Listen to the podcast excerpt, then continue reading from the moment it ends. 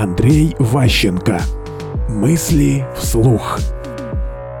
Начальник как жертва вампиров. Начальники умеют проецировать на окружающих свою управленческую энергию. Если делают хорошо, люди подчиняются им быстро и спокойно. Некоторым нужно усиливать, орать громче, кого-то бить. Есть разные варианты для того, чтобы добиться внимания людей. Руководитель для того, чтобы добиваться управления, обязан быть энергетически избыточен.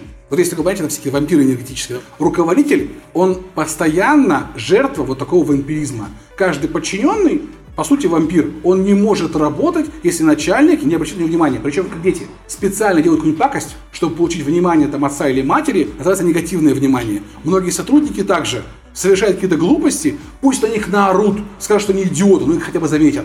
Потому что живешь, когда ты в жизни, когда на тебя всем плевать, это просто отвратительно. И поэтому многие, там, те же секретарши совершают какие-то глупости для того, чтобы начальник выразил внимание. Просто потому что жить невозможно без того, чтобы на тебя не реагировали. Когда ты живешь как в вакууме, это, в общем, плохо.